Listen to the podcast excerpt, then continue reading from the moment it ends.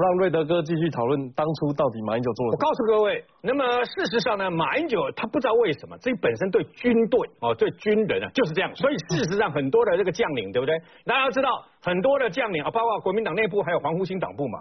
但是真正的很多军人其实是看不起马英九的，是对马英九在他当总统的时候啊。那么。可问题就在这个地方啊！现在那个赵少康对不对哈？赵少康现在啊说拍为了要选总统啊，拍了一个广告说，他说他当选总统的话，维持四个月兵役。我告诉你，四个月兵役就是马英九干的啊！为什么？又是为了骗选票。当年阿扁的时候，那个时候兵役哦缩短成一年嘛，一年我赞成哦。然后呢，但是四个月确实太短，为什么呢？因为你新兵训练哦，都刚刚战斗教练什么东西都没熟悉的情况之下呢，你的疫情差不多快到了啊。做个兵役两龙怎样？两年我觉得太长啊，没有必要，因为很多人在那边数馒头，对不对？混日子嘛，割草了干什么？没有必要。但一年，可是一年你必须要有搭配，为什么呢？你真正跟这个战斗有关系，比如说射击。我个人就认为，我们的军队里面呢，阿兵哥缺乏射击训练，子弹打太少。对对，嗯，那个美国的相关的这个等于说啊，那个特种部队啊，像我本身是特种部队，我们的特种部队那个要消耗弹药的时候，让无无限打，在成功岭的靶场，你爱爬，然后你就可以爬，啊那样。这样才对啊！为什么美国阿兵哥一个礼拜打的量是超过我们一年的阿兵哥一个人的量？你知道吗？这不对，因为只有让你会打枪支，往往战场上就是胆识跟你自己本身的这个精准度啦。你给吧，没有什么没有什么了不起，就多打多打多打了以后呢，你才会。所以呢，现在包括教招啊，包括一般的阿兵哥都增加了这个射击的这个呃时数，这是对的啊。行军射击、战斗教练等等，让他熟悉各式各样。我们现在 我们现在当兵跟以前不一样。以前我们的不，我们的我们的这些装备啊、军备啊都是最烂的，你知道吗？那个坦克甚至于是全世界古董级还在台湾用，可是以后马上 M1A2 的布莱德坦克，全世界最棒、地表最强坦克，还有这些东西全部到台湾来，吃这飞弹、标枪飞弹。我听俞北辰将军讲嘛，当时他们装甲兵为了吸引这个相关的人去签，对吧？我认为那好像抢归你归你嘛，其中有个条件就是让你打标枪飞弹，你知道吗？啊，真的有阿兵哥为了打标枪飞弹，对不对？哈，真的签呐，你知道吗？那对台湾来讲，标枪飞弹、刺针飞弹，还有这是个托斯飞弹，在这次的这个乌克兰战场，让让全世界看到它真的是有用，可以把俄罗斯打成这样。所以台湾的军备在这个呃呃蔡英文当总统的时候，我跟你讲啊，未来五年之内，我们台湾的这些武器源源不断到了以后，我们的战力是马英九当总统的一倍以上。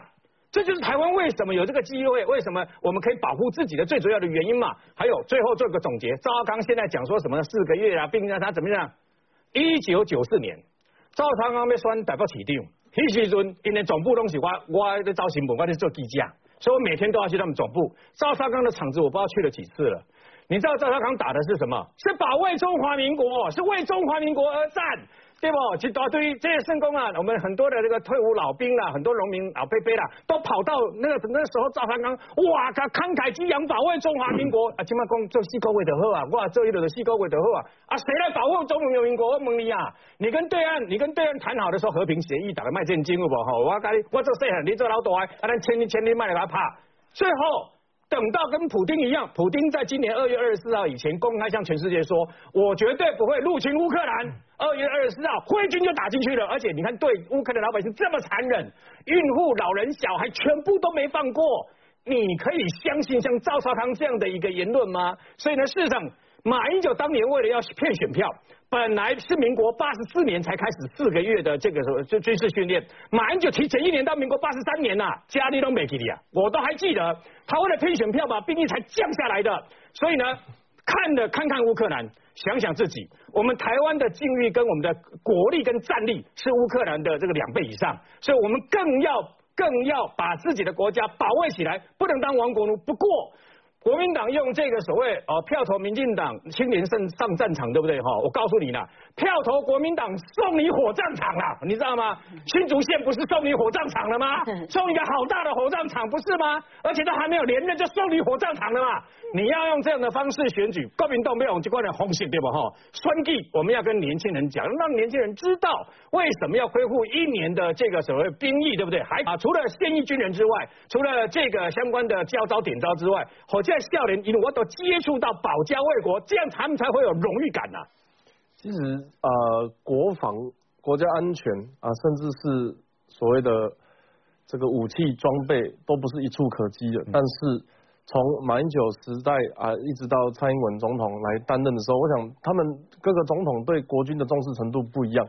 那这几年，我们看到鞋子也换了，衣服也换了，我们现在是数位迷彩，装备也换了，跟美国的这个互动也更紧密啊，武器装备到位的速度，甚至是因为乌克兰的关系，他们连租借法案都已经尘封百年的租借法案现在也开放，种种台湾在国家地位以及国防安全的提升，我想。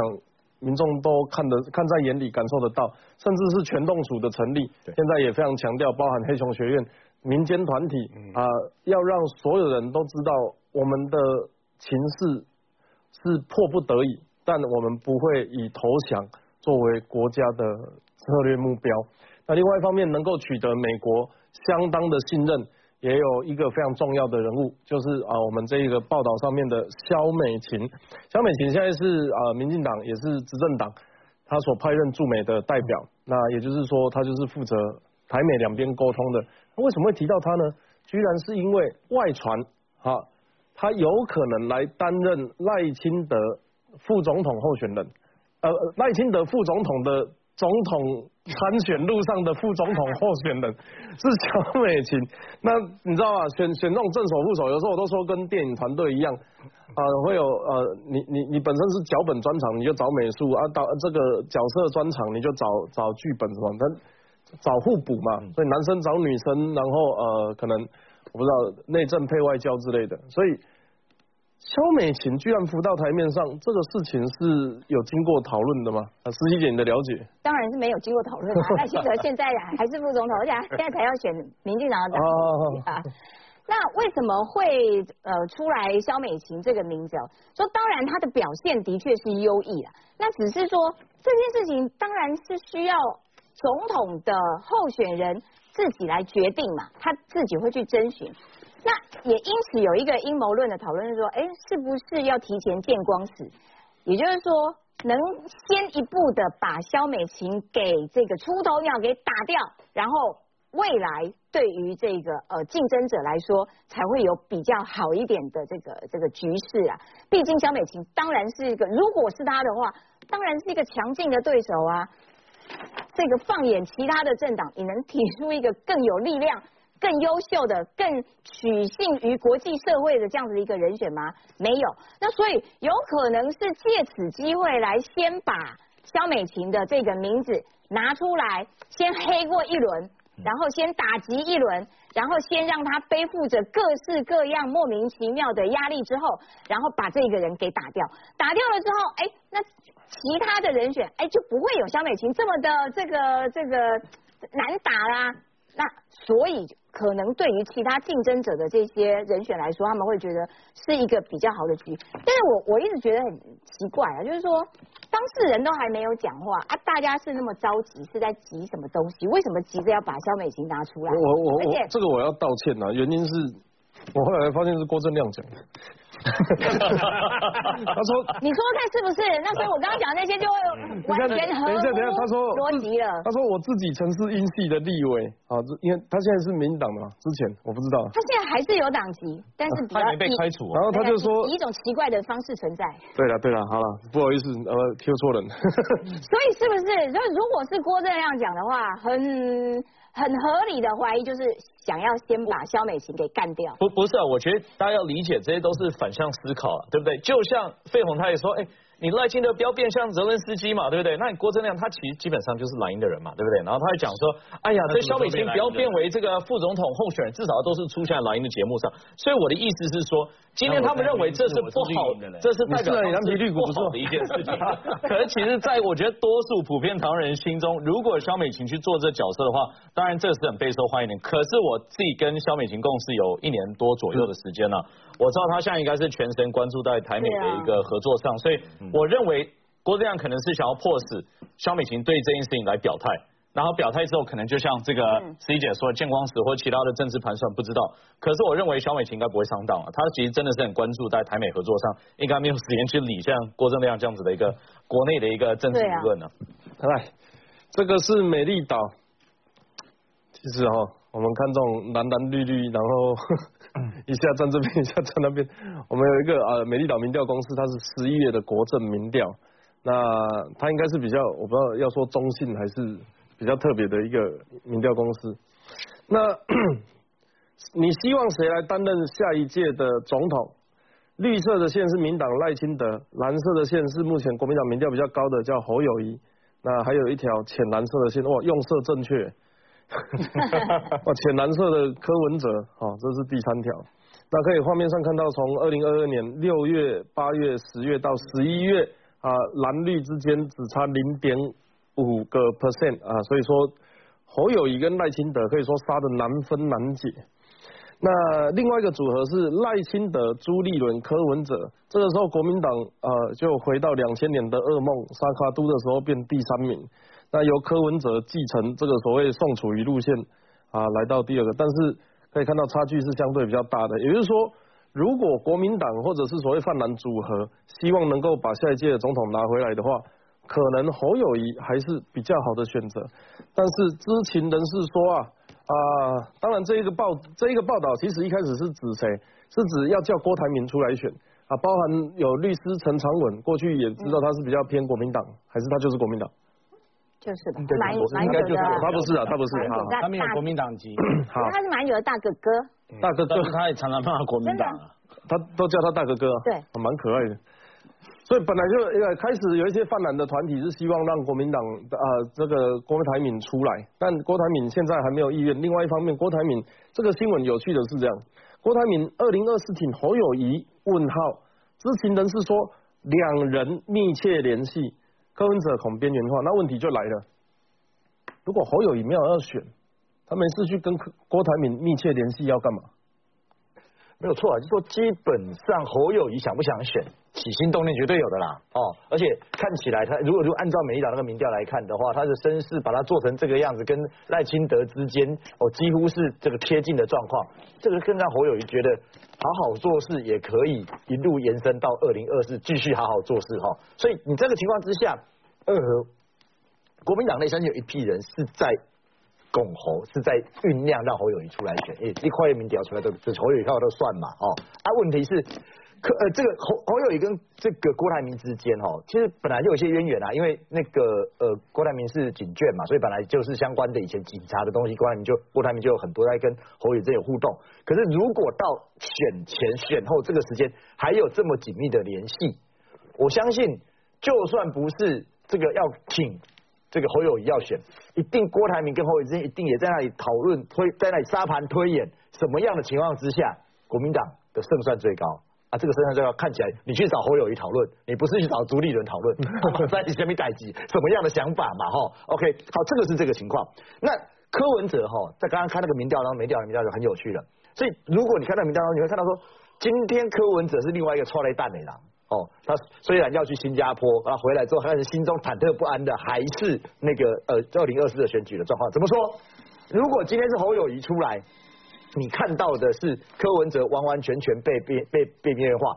如果看到那个民调的 gap，就发现，哎，侯友谊的上升刚好等于柯文哲的下降。那代表什么？柯文哲你就没有吸票能力了吧？列票的的侯友也可以造啊嘛。哦，OK，所以你再你再怎么包装中间路线不好啊。哦，所以这个部分是蓝蓝白的状况，你白的就被蓝的吸掉。问题是今天如果是朱立伦，哦，侯友就呛了哦。你看，啊，对不起，那个柯文哲的呛啊，他排到第二名，朱立伦整个整个在在在第三，而且差距有点大。哦，所以你看这个东西，我觉得还是要看二蓝蓝白之间在二零二四这一场哦，那个叫做居心叵测，归呃那个叫做勾心斗角。阿公，我你看，哎，到底国民党谁要选？啊，柯文哲到底要怎么办？啊，柯文哲要不要去找郭台铭帮忙？啊，郭台铭你省风，啊，我要跟谁结合？不然不一定会出来选，但是我跟谁结合，可能可以利益最大化。所以这些这些要选的这些人，其实在这个在这个呃蓝白之间，都在彼此在在在观察，在竞争哦。啊，可是可惜就是赵少康了，啊都没有被排进去做民调哦，啊，所以喊那么喊那么大声，不是因为他在讲那个人家不知道是不是在做节目啊？对对对，不晓得。哦，哎，不是，可是他从他从那个。战斗蓝复出就一直想说他要选二零二四的总统啊，可是好像我们历历次的民调当中，哎，都会提到，哎，或者是这个在讨论二零二四的蓝营的人人选当中，都会提到侯友谊，都会提到朱立伦，甚至还会提到郭台铭。像刚才讲陈长文啊，怎么都没有人用关爱的眼神关心一下赵少康？可能也不希望他太操，也也不希望他太操劳了。哦，这个哈，接下来要问晋平兄。那这个是啊，刚刚那一篇分析啊，就是说郭台铭二零二四可能会挺侯友谊这个报道。那在内文里面特别有提到一件事，有一个呃访问了记者访问了国民党的前党务高层，他说很多深蓝国民党员对侯友谊没有好感。他说啊，侯友谊最大的弱点就是欠缺国民党内的人脉，以及国民党员经营不深。那深蓝国民党员对侯友谊没有好感。那另外一方面。如果用对比式的民调加上国民党员的投票初选机制哈，那可能会对朱立伦比较有利。所以如果党主席用了一个对比式民调加上国民党员的党员投票，侯友谊因为经营比较少，换个方式讲就是党员人数比较少，有可能就会影响他总统提名的数字。你觉得这个报道分析的可信度怎么样？我不知道这个蓝营的高层党内高层是谁，但是呃，我觉得他讲的话有九分，哦，九分，但满分是多少？一百还是十分？一百啊，满分是啊，满分就满分十分，九分九分符有高度的可信度，符合这个实情。哦，嗯，哦，我昨天其实也才碰到有深蓝的这个基层的这个党员啊、支持者啊，他们也会觉得他昨天讲一句话，我到现在 还觉得久久不能释怀。他昨天跟我说，如果是侯友谊出来，我宁可投给赖清德，深蓝的。我会这样子哦，不会我我宁可投给他钱，然后要不然就是还有另外一个说，我就让民进党赢。哦，为什么？我听了，我这这这这这个恩怨从这个我昨昨天中午听，我昨天中午吃饭的时候听到他坐坐在我旁边这样讲，而且他是没喝酒了，很清醒，然后一直跟我骂好友谊，所以我只能笑笑的跟他讲了，我只是觉得说还还有还有还有力量，一年多不要想那么多。嗯。对吧？这个我就很好奇。待会我们再我再问静平一下，这个怎么样看民调？你朱立伦来变老三呢？国民党变老三呢？嗯，我跟你讲，朱立伦如果选当总统候选人的话，柯文哲一定跳出来选。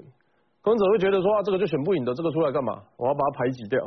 他一定是这个想法嘛。可是如果是侯友谊出来，柯文哲可能就不会出来啊，因为他会赌上他的政治前途去当一个老三，这样子对他。可是问题是，你说侯友谊光要从党内出现就很困难，这个对你的前提是侯友谊要出得来啊。他侯友谊如果出不来的话。党内的这个机制对他，你讲的好像跟你没有关系，他是国民党为什么不让他出来的问题呢？对啊，对，就是国民党的党内的机制可能会让他没有办法。你刚不是前面讲十八铜人？对啊，那个十八铜人是重重的险阻啊，然后会把他打的那个鼻血，然后再把他拖回去这样子，然后那个地上一滩血迹，这样一条线这样，就是会变这样啊，是很残忍啦。对，那是电影画面，但是我这样描述很残，对他就是这样残酷，他就是遍体鳞伤啊。为什么？因为。深蓝的不会投给他。我说，如果是你刚刚讲那个党内投票的机制，党员以往的国民党的总统，当然要么就是其一群人讲好要选总统的游戏规则，就是全民调，像韩国瑜那一次，所以韩国瑜出来啊，然后那个什么呃朱立伦那些人，这郭台铭全部都没办法。那如果是说要这次机制又要再来问当事人，还有或者是回归到原来党员投票加党这个五民调各五十趴，那党员投票的话五十趴，刚刚讲的。国民党的党员，他党内的机制是侯友谊所不熟悉，他也没有从来没参与过党务。然后再说，如果说要党员投票的话，这一些深蓝的蓝营的对侯友谊过去的一些事件，包括公投的事情，那些整个历历在目，他们永远没有办法忘记。昨天跟我讲的那一个说宁可让民进党当选的其中一个人，他他是韩粉，所以我知道他的背景和言状况和政治立场，所以我知道他会，他就跟我提一件事，他就说。侯友谊当时在韩韩国瑜在新北市，他讲的哦，他说在新北市办什么活动的时候，那个大造势，然后侯友谊都没有到场就算了，韩国瑜的这个造势，侯友谊都没到场。然后其中后来那个呃新北市三重报什么公园不是被检举怎么样，要要要开罚，草皮被践踏什么什么，然后新北市政府侯友谊就很中立的啊，我一定开罚，我一定这个罚主办单位韩国瑜那什么什么，那时候让这些韩粉都很跳脚，觉得你就是冲着韩国瑜来，所以当他说出。如果侯友谊出来选，他宁可让民进党当选，这是我听到他讲的。他会他会讲出来说，因为他们这一群韩粉知道他看到看过他怎么对付韩国瑜，所以他们不会去帮他，也不会去理他，不会帮他动员，不会支持他，也不会投票，就眼巴巴的也不会投票，看着民进党当选，他也无所谓，就是让民进党选上，他也没关系啦。反正你这个天地球还不是一样自公转自转的这样动，天也没有塌下来啊。所以这是他们的心态，我可以理解。这是一种不爽跟报仇，那另外一批要的就是那种从来你没有来跟我们玩闹，然后又怎么样怎么样，然后当然后后做歹计是他的风格啦，这我要帮他讲说，这他不想沾锅，不想介入那些。但是这在总统大选跟国民党党内的时候，他没有掌握党权。当然我不是说掌握党权像朱立伦就一定有 OK 哦，朱立伦他也是有他的罩门跟问题在。好，不是说每个人都有他的票房。那侯友谊的问题就是刚刚讲韩粉这边你都摆不平，那深蓝这边你有你搞我话都没办法，深蓝和这个蓝营的这个党内的这个族群这一块，大概也不会甩他的这个账啊，买他的账啊。那更何况战斗蓝。赵少康那一群战斗狼，还有土条哥，就黄世修嘛，还有这一些什么什么战斗蓝的这些名嘴，徐小溪那一大堆，不见得会帮侯友谊讲话，因为在过往的战斗当中，他们对侯友谊的这个做法是有点心寒。侯友谊算是都躲在后面了。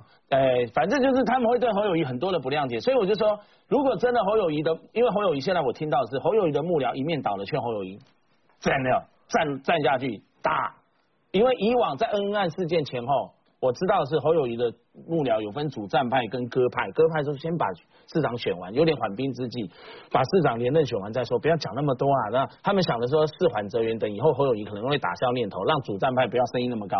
哦，这个是有里面的人跟我讲的哈，主战派的声音那时候很很很很强，就恩恩案前后。那在选完之后，他四十几万票当选了，主战派的整个气势就气势就上来。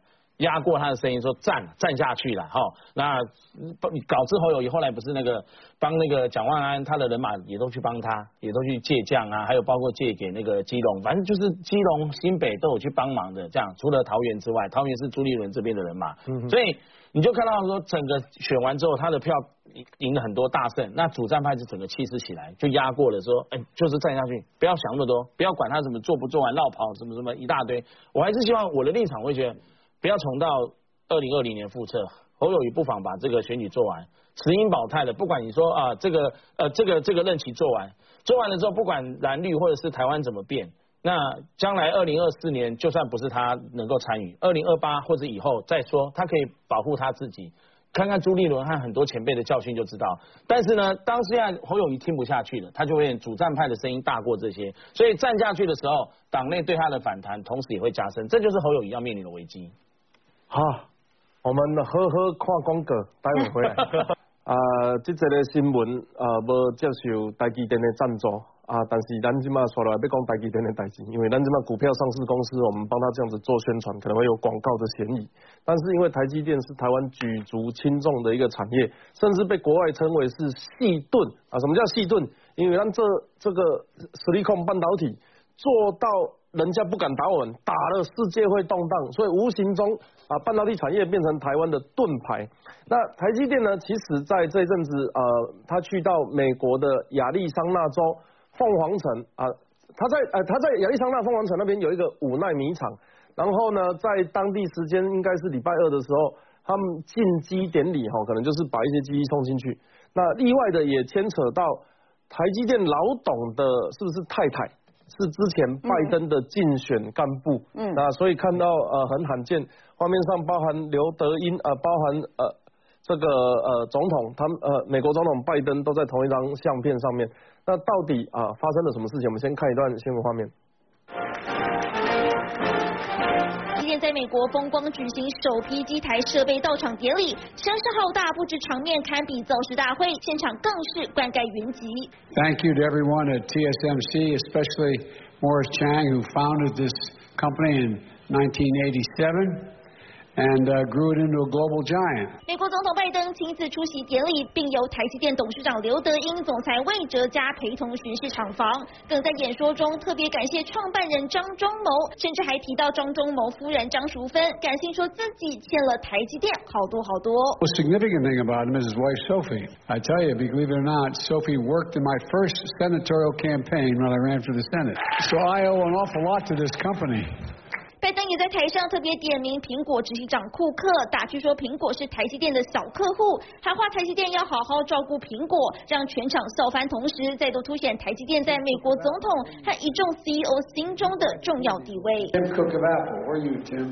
Tim Cook of Apple, where are you, Tim? He buys a few of these little chips. Uh, he's a he's a small customer here. Between 25 and 35 percent of their. But anyway, I hope they're treating you well. 随后，台积电董事长刘德英、总裁魏哲嘉和创办人张忠谋一同上台时，更直接站在舞台正中央，一旁才是大客户苹果执行长库克、辉达执行长黄仁勋、超微执行长苏姿丰等人。And we look forward to expanding this work in the years to come.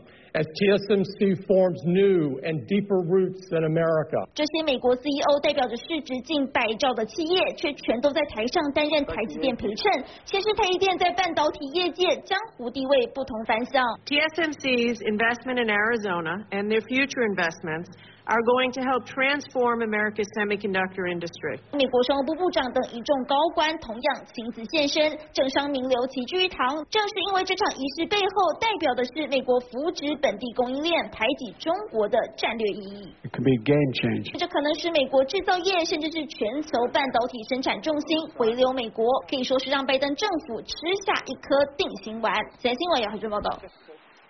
我很抱歉，明明应该是一个喜事的新闻，接下来要跟你大家讲一个非常幽默的这个报道。明明是好事，台积电去美国，当然很多时候啊，你你也知道，待会我们来宾也会讨论的。有些人说什么啊，什么台湾制造业出走啦，什么有的没有的。坦白讲嘛，你去外面开分公司，啊是总公司赚钱还是分公司赚钱，这个很好理解的东西。有时候商业。逻辑真的没有那么复杂。那最幽默的就是一路上狂蹭猛蹭啊，甚至是攻击，哎，应该说攻击台积电，因为台积电跟现在执政党因为呃全球关系，所以让他们蓬勃发展，然后台湾国际地位得以提升。某种程度，他们也不不乐见这个产这个企业好，狂蹭猛蹭、狂打猛打的情况下，一个选举完而已，这个叫朱立伦，This is Mr. Zhu。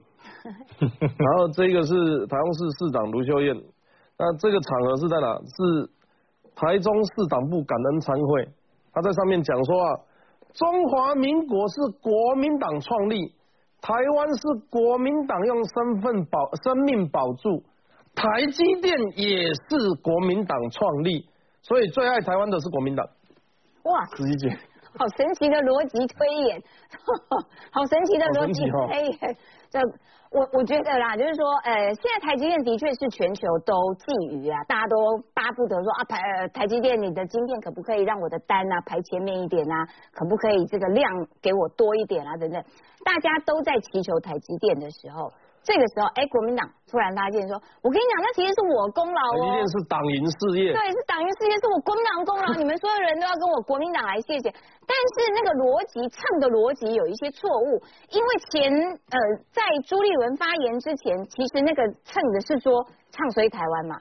哎，台今天都跑了，哎，开什么玩笑？台湾就要沉沦啦，这个岛就完蛋啦，台今天都已经出走啦，等等的。然后，哎，如果。这样子的逻辑是正确的时候，那你接下来朱立伦是在蹭什么？比如说，你对于台积电的态度是是是两个不同相反的逻辑嘛？所以，我我会觉得啊，就是说台积电的发展，台积电是全世界仰赖的一个对象，这件事情对整体台湾来说，当然是一件好事，而不要把台积电当做一个政治操作可以打击对手这样子的议题，包括了。哇，台积电到美国啦，这个制造业回到美国啦，然后呢，台湾就完蛋啦，你看怎么办？三纳米的在那边，但是你有没有搞清楚，三纳米在台湾其实已经量产了，台湾还有二纳米，以及即将要整地的这个桃园的一纳米，也就是说，它最主要的、最先进的，它的大脑在台湾，然后这些东西你都可以忽略不提，然后以这个呃。把台湾这个唱衰为最高指导原则，不管是媒体或者是很多这些青蓝人士的这些言论，然后说哇这个哦去台化啦等等，台积电呐会变成东芝啦，所以会有这样子的言论出现，其实它其实是在削弱我们台湾内部自己的。这个信心嘛，那所以如果这样子的逻辑是通的话，那当台积电在中国设厂的时候，你怎么没有说，哎，中国掏空台湾这件事情很危险啊？好像觉得哦，中国只要掏空台湾，那台湾都 OK，没有没有关系，所以我们也不用不用在意。那台积电到日本去设厂的时候，你怎么没有这样子的言论？为什么现在突然间，呃要要说哇这个台积电被掏空啦，被台湾被掏空啦，要去台化。其实它其实附加的就是要以美论、仇美论，美国是坏蛋。当台湾跟美国连接在一起的时候，那就是该死。所以我们要必须跟中国站在同一条阵线上面，不可以让这些外部势力来影响台湾。跟中国的论调是一模一样哎。那如果台台积电这个这个去台化，然后台湾被掏空的话，那你要不要去问一下？哎，那艾斯摩尔是为什么要来新北市啊？那为什么这个这个这个英特尔的老板要这样子讲我们呢？就是他们对于台湾的看好，以及台湾的这个前景、台湾的未来，钱不断的进来，货不断的买，那为什么要不断的制造说啊，台湾完蛋呐，台湾要沉沦呐，去台化被掏空啊等等的？我觉得那其实就是跟中国同一个鼻孔出气，把自己内部先瓦解掉了之后。人家就不用费吹灰之力了，反正你自己已经烂掉了，你自己都没有抵抗能力了。你不但在信心上面没有抵抗能力了，你在军事上面也不会有抵抗能力了。这个时候，中国不是就全全球最开心的是谁？就是中国嘛。那所以当这个媒体也不断的在炒作说哇完蛋了，去台化了，等等等等的，我我会觉得啦，就是说你有必要把这些谣言一一的去。这个不断的重复，你只要收到各位观众，你只要收到有这种赖的言论的时候，你就反制它，必须不断的清洗，不断的清洗，告诉大家一个正确的讯息。每一个人都有这样子的责任，而不只是我们坐在这边一而再再而三的讲，每一个人都有责任要把台湾的真相告诉这些唱衰的这这些言论。我我我我先我我我因为哈讲到台积电吼，我个人一比下去。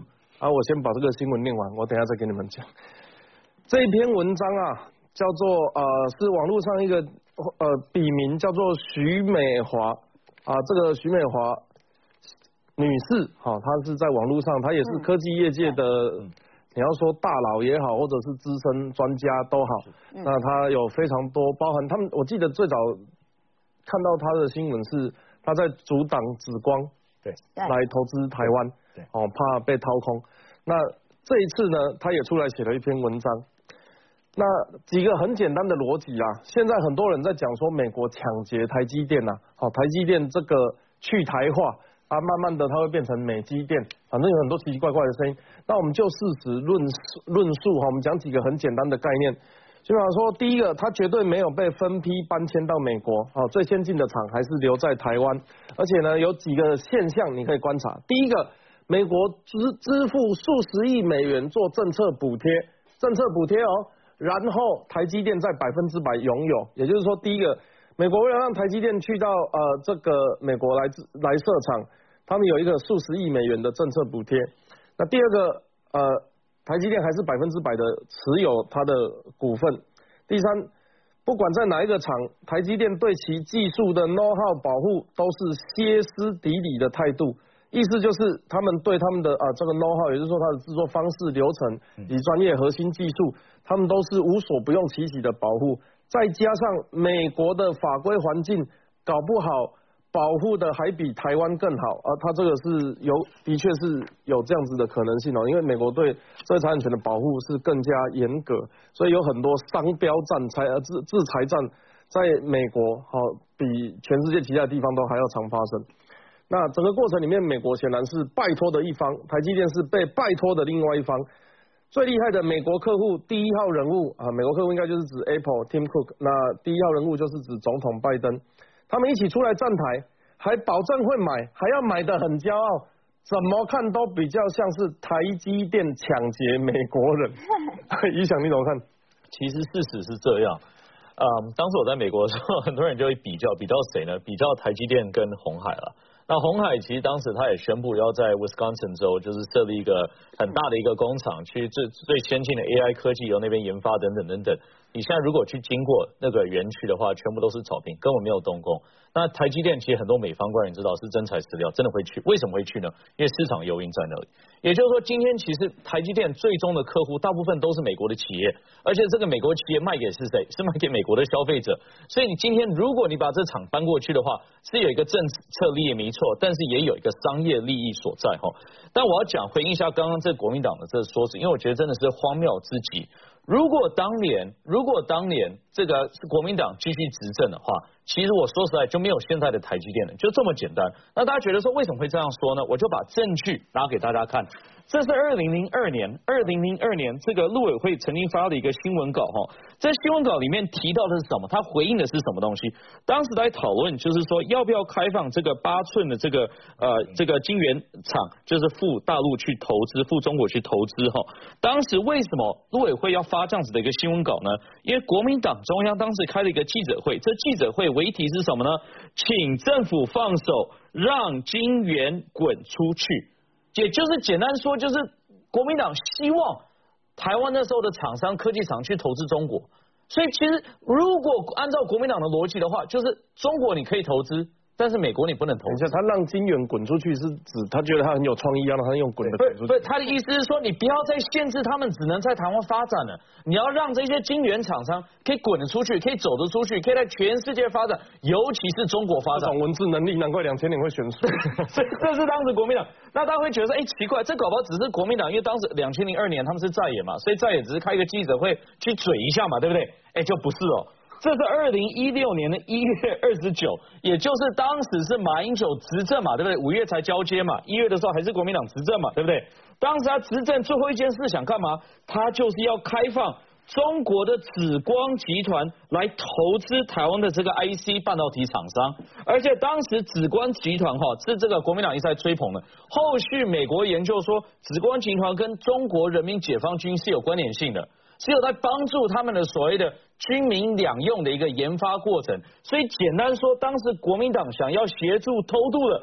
就是中国的这个厂商来投资我们台湾的半导体的企业，所以我的意思是说，当时为什么会这样说？哎，如果是国民党执政的话，可能今天真的就没有所谓的台积电，根本不用说什么台积电要去投资美国等等都没有，因为今天我们讨论的只有台积电来投资中国。所以我回到刚刚石杰姐讲的一个重点，其实今天大家不要担心说我们是不是最顶端的科技去美国，其实本身台积电就是全世界都有设厂嘛。如果你说台积电从来没有在世界上不同的国家去设厂，这个只有这个美国这个厂是它第一个海外的投资的话，那也就罢了。但是今天过去几十年来，台积电的一个发展本来就是一个全球宏观的一个发展。但再来呢，其实刚刚 Steve 谈到的一模一样的一个状况，今天是台积电非常非常用心的把最顶端的科技是留在台，所以二零二四年底呃二十二零二四年底。是当时这个美国预定说，可能到时候它会产生这个所谓的呃这个五纳米的一个生产线，对不对？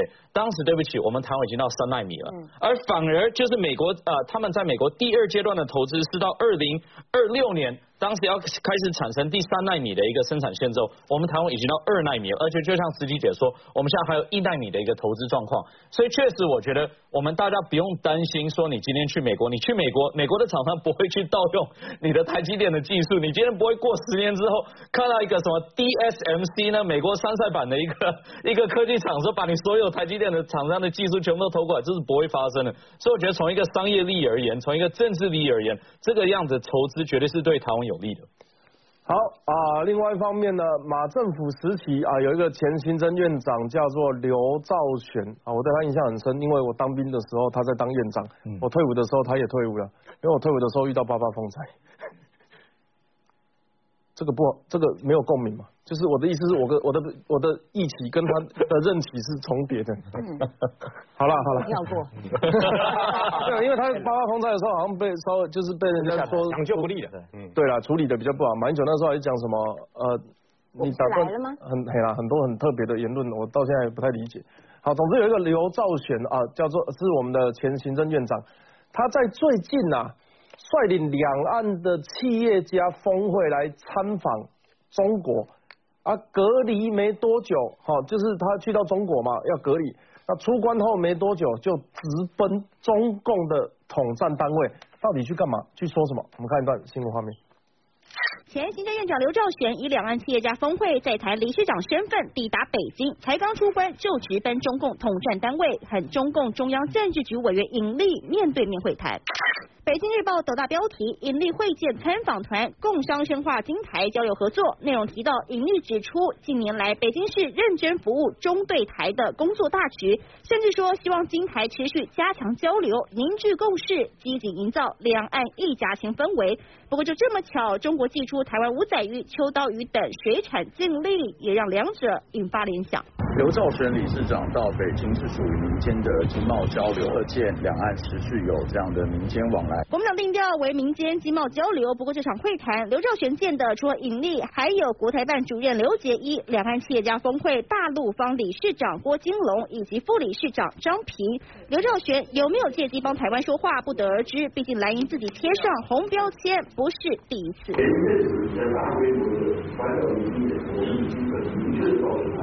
在台湾，多数绝大多数人。日前中共围台军演，国民党副主席夏立言坚持访中，虽然强调当面向对岸抗议，但中国甩都不甩，宣布持续军演。刘兆玄的访中行同样引发挞伐。他们在会谈的时候，是刘兆玄说你就把这些禁止，还是他们知道这些事情也没有阻止？他当过台湾的行政院长，当过国民党的副主席，连这个里面都要甩锅。国民党里面到底？是在卖台湾吗？中国嘴上说两岸一家亲，转头又对我国产品寄出制裁，显然站在台湾民意对立面。加上刘兆玄跟蓝营连结深，国民党中央的民间交流说演的是哪一出？恐怕国人都看在眼里。三九九，新海中台报道。台湾政坛啊，不外乎受到两个主要国家影响，一个叫做中国，我们说拍出兵啊，每天这个喊着要统一我们。另外一边就是美国，不管是在民主自由的体制，在商业的合作，在智慧财产权的保护啊，都可以说是完全不同的两个世界观跟价值观。那这两个国家最近发生的一些事情啊，美国呢，他把啊他邀请台积电用政策补助邀请台积电到美国设厂。中国呢，最近在干嘛？扩大打压台湾的农渔产品。那我们看一下国民党是怎么反应的。我们就这样子看，看看跟你的理解一不一样。首先是前南委蔡正元，他说啊，美国就是要拔走台积电，他台积电变美积电，民进党政府让大家吃来猪，让美国运走台积电。其实，在听这种话之前，我只有一个问题，就是这样子做对台湾有什么好处，或是对民进党有什么好处？不理解。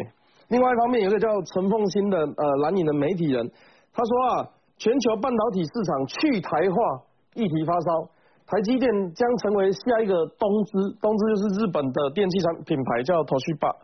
那国民党的前外交官谢文吉他说啊，台湾的半导体产业链被美国人抢走，美国大丰收，人财两失。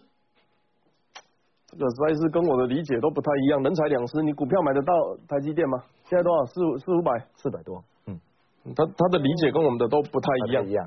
他不知道是不是被套牢，生气在骂。啊。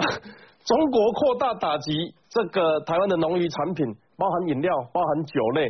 那这个时候呢，他们又跳出来了。执政党没有作为，让农渔民遭受池鱼之殃。马英啊，这是朱立伦，抱歉，我忘记叫他的名字。马英九说什么？我国与中国签二十三项协议，农委会农委会有现成的管道，为什么不用？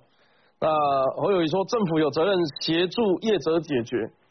这个我们看一看哦，你就会觉得说。如果啦，如果我们的世界啊，这个黑白不分啊，是非颠倒，把欺负我们的人、打压我们的手段内化成说是政府没有作为，或者是说把明明是我们出去开分公司是喜事，有稳定的客户，增加就业机会。哎，你要知道，我们虽然有一些技术人员高管，呃，这个我们说叫中高管的这个管理阶层去到美国做技术。算一开始的营运跟维持，甚至是传承跟教学，这件事情对总公司来讲不是发大财，对母公司来讲不是很好的事情吗？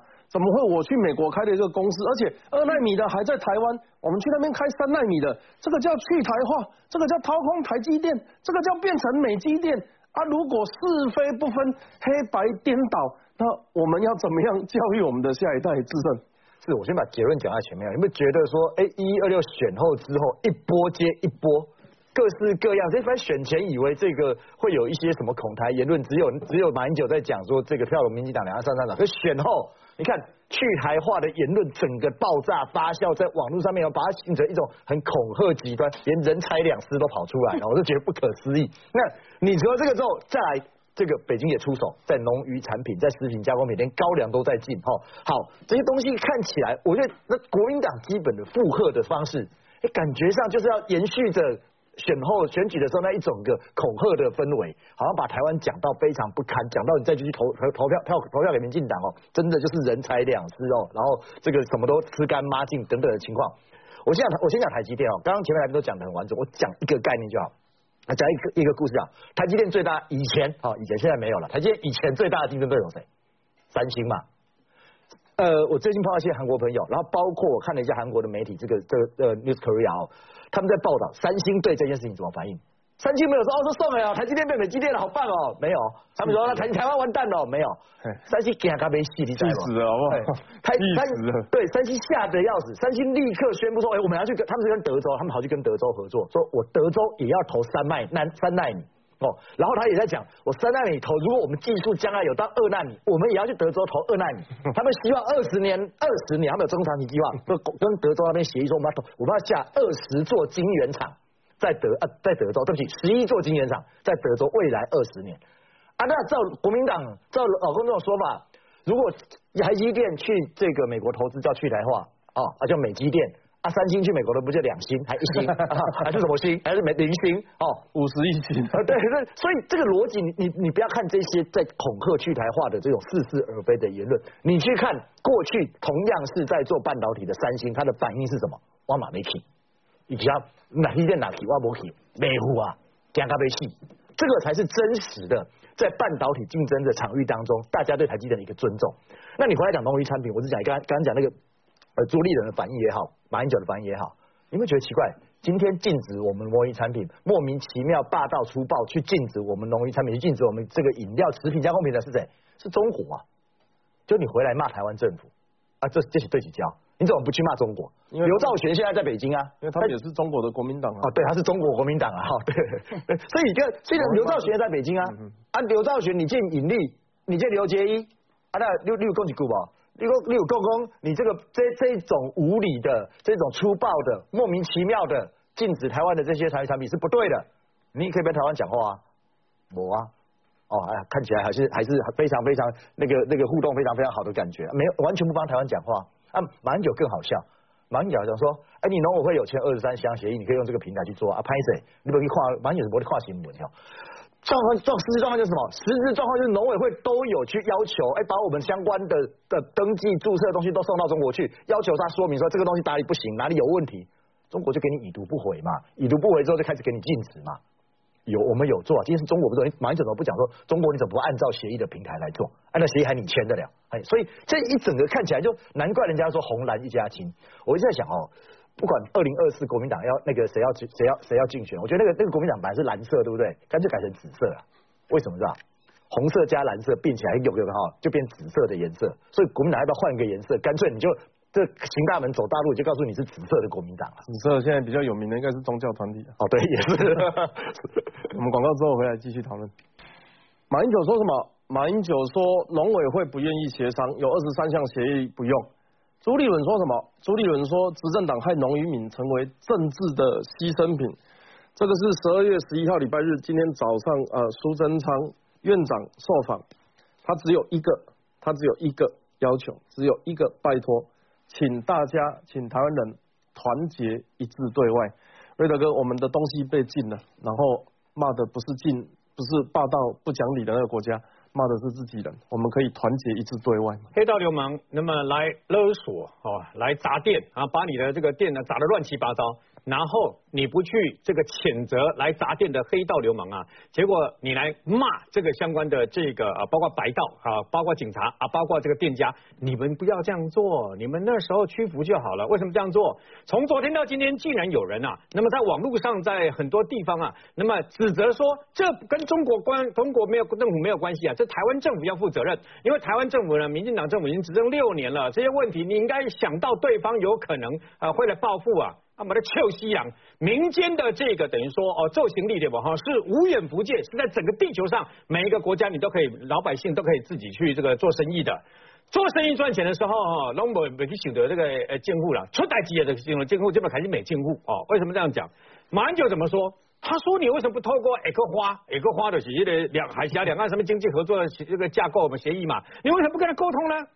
马英九哈年纪大了。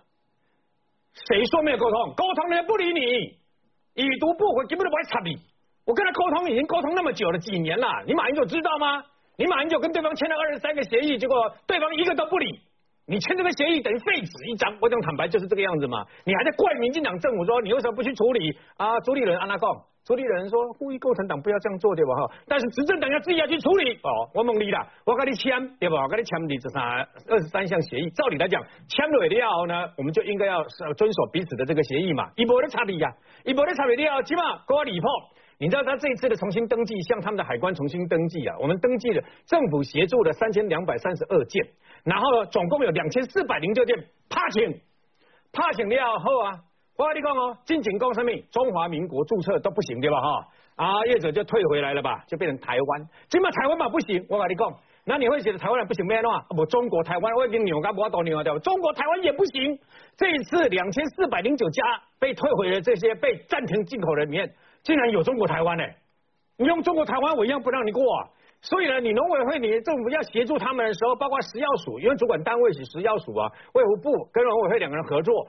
然后呢，想尽办法，一直不爱插你呀，不爱插你要。你看被退了不两千四百零九件呢，你你知道，竟然有一千八百多家，算了，我不跟你做行李啊。哎，为什么要我唔知你到底是安怎开始使好鬼啊？我跟你讲啦，无好啦，你可是票投国民党对吧？哈，啊，就都 OK 啊。